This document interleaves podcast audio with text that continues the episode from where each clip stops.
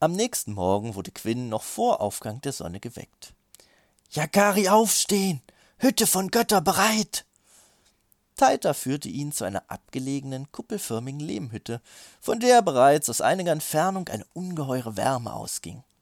Als Taita das schwere Fell anhob, das den Eingang der Hütte verschloss, schlug ihn eine solche Hitze entgegen, dass Quinn am liebsten auf dem Absatz kehrt gemacht hätte. Jakari in Hütte von Götter, forderte ihn der alte Mann mit einer freundlichen Geste auf. Quinn holte noch einmal tief Luft und begab sich hinein in das Dracheninferno. Die Hütte war gerade groß genug, dass sie beide neben dem großen Feuer in der Mitte Platz fanden. Während Quinn die Hitze kaum aushielt, gebärdete sich Taita erstaunlich munter. Er warf eine Hand bläulichen Pulvers in die Flammen und verteilte den Rauch mit Hilfe einer großen Feder. Sein Gesang in der fremden Sprache der Nahimani untermalte er durch den Rhythmus einer Kürbisrassel. Quinns Atem wurde immer schwerer. Sein Körper war in Schweiß gebadet und seine Sicht begann vor seinen Augen zu verschwimmen. An Taitas Stelle sah Quinn einen Tümpel vor sich, neben dem ein Tier, einem Fellknäuel gleich, mit piepsiger Stimme wild um Hilfe schrie. Irgendwie erinnerte ihn das Wesen entfernt an Urin, dachte Quinn, bevor er aus dem Rausch herausgerissen wurde. Ein kühler Luftzug empfing ihn, als er wieder an der Hütte ankam. Das Feuer war mittlerweile aus und das Fell vom Eingang weggehoben worden. Jakari gesehen! Jakari Antwort von Göttern! sagte Taita wissend. Quinn versuchte den Ort in seinem Traum so genau wie möglich zu beschreiben, was sich bei den zäh fließenden Gedanken in seinem glühenden Kopf als wahre Herausforderung erwies. Jakari gesehen Seelenwesen in Tümpeln von Suchenden. Jakari Folgenseele. Jakari finden Seelenwesen. Yakari Freund der Naimani. Taita lachen wie Sonne, lachte Taita vergnügt. Er hatte Quinn ein Bündel mit dem Fell des Wargs, dem Horn der Götter, und ein paar Wurzeln sowie einem Schlauch Tee zur Stärkung gepackt und verabschiedete ihn nun freundlich, aber bestimmt. Zunächst war es Quinn schwer gefallen, seiner Seele zu folgen. Er fühlte sich immer noch mächtig benommen von dem Ritual in der Hütte der Götter. Eigentlich sollte sie viel eher Hitzehütte oder noch besser Schwitzhütte heißen, so viel Wasser wie Quinn dort ausgeschwitzt hatte. Er nahm im Gehen ein paar Wurzeln und einen großen Schluck aus dem Lederschlauch zu sich. Mit jedem Schritt auf seinen wackeligen Beinen schienen seine Sinne allmählich wieder aus ihrem Rausch zu erwachen. Wo ging er eigentlich hin? Verwirrt sah Quinn sich um. Er hatte nicht den leisesten Schimmer, wo er sich befand. Er war einfach losgezogen, ohne sich darüber Gedanken zu machen, in welche Richtung. Seine Füße schmatzten durch den schlammigen Boden.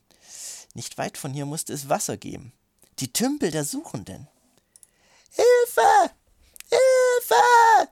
So helft mir doch! So schnell seine Beine ihn tragen konnten, rannte Quinn auf die schrillen Schreie zu. Nach Luftring kam er an dem Tümpel aus seinem Traum an und wie in seinem Traum lag dort ein kleines Fellknäuel auf dem Boden, das mit den Pfoten im Gesicht aus vollen Leibeskräften um Hilfe schrie. Quinn konnte nur nicht ausmachen, weswegen. Als er sich behutsam näherte, um das Wesen nicht noch mehr zu verängstigen, entdeckte er eine winzige grüne Spinne, die sich auf seine Pfoten abgeseilt hatte. Ähm, entschuldige bitte? Quinn tippte es vorsichtig an einer seiner kleinen Schultern an. Hallo du, Du brauchst keine Angst haben. Das ist nur eine Baumspinne, die tut dir nichts. Woher weißt du das? nuschelte das Wesen unter seinen Pfoten hervor. Habe ich in einem Buch gelesen. Im Wald der Träume gibt es keine gefährlichen Spinnen. Quinn war in die Hocke gegangen, um besser mit ihm sprechen zu können. Weißt du das auch ganz bestimmt?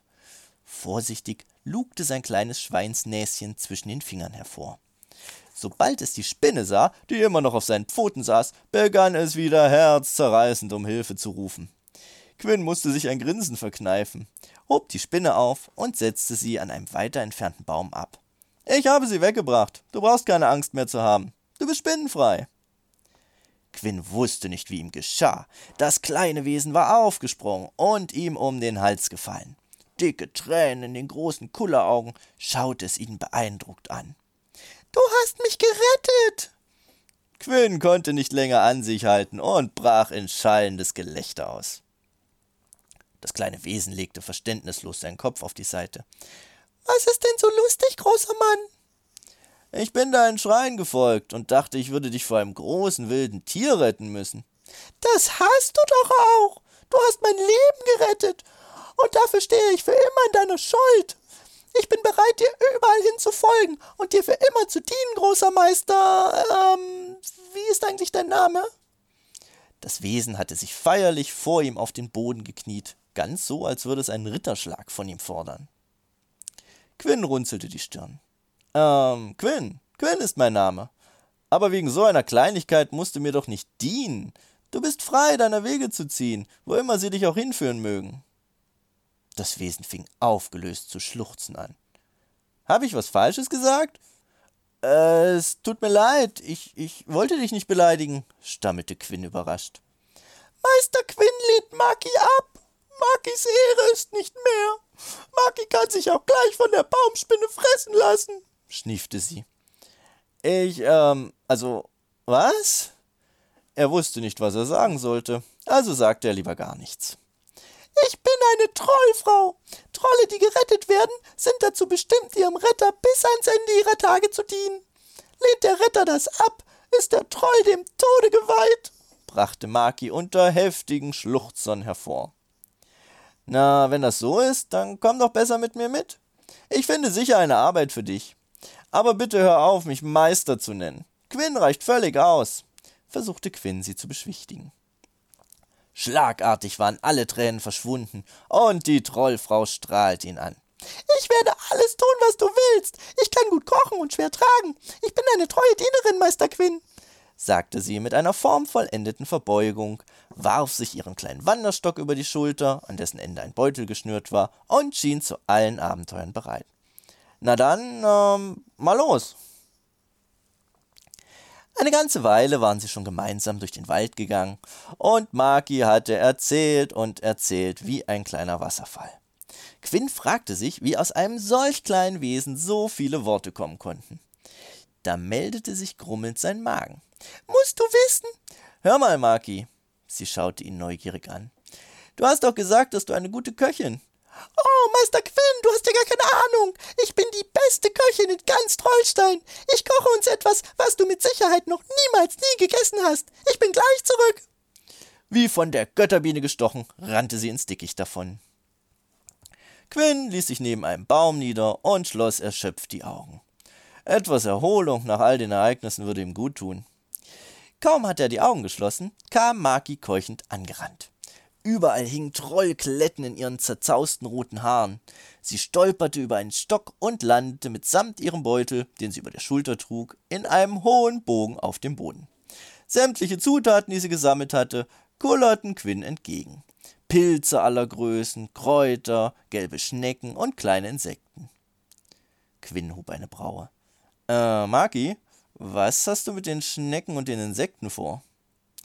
Maki rappelte sich hoch und strahlte ihn stolz an. Das ist für den Eintopf, Meister Quinn. Der ist in ganz Trollstein berühmt. Ein altes Familienrezept meiner Großmutter. Du wirst es nicht bereuen. Maki ist die beste Trollköchin, die man sich nur vorstellen kann. Munter klaubte sie die verstreuten Zutaten auf, holte einen kleinen Kessel hervor und entzündete ein magisches Feuer darunter. Quinn beobachtete, wie sie kundig mit einem kleinen Messer alles fein säuberlich in den Kessel schnitt und zum Kochen brachte. Obwohl er zunächst mächtige Vorbehalte gehabt hatte, schmeckte ihr Eintopf doch erstaunlich gut, wenn auch zugegebenermaßen etwas erdig im Nachgeschmack. Wohlgenährt machten sie sich wieder auf in Richtung Baumdorf. Schon bald begann Maki über Blasen an den Füßen zu klagen. Da Quinn sie unmöglich auch noch tragen konnte, kam sie nur langsam voran. Nach allem, was geschehen war, wollte er auf gar keinen Fall eine weitere Nacht ohne Schutz im Wald verbringen.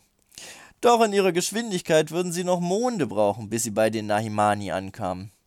Entmutigt kratzte Quinn sich am Kopf, als ihm die Worte Taitas in den Sinn kamen. Du ruf Nashorn mit Horn von Götter und Nashorn antworten.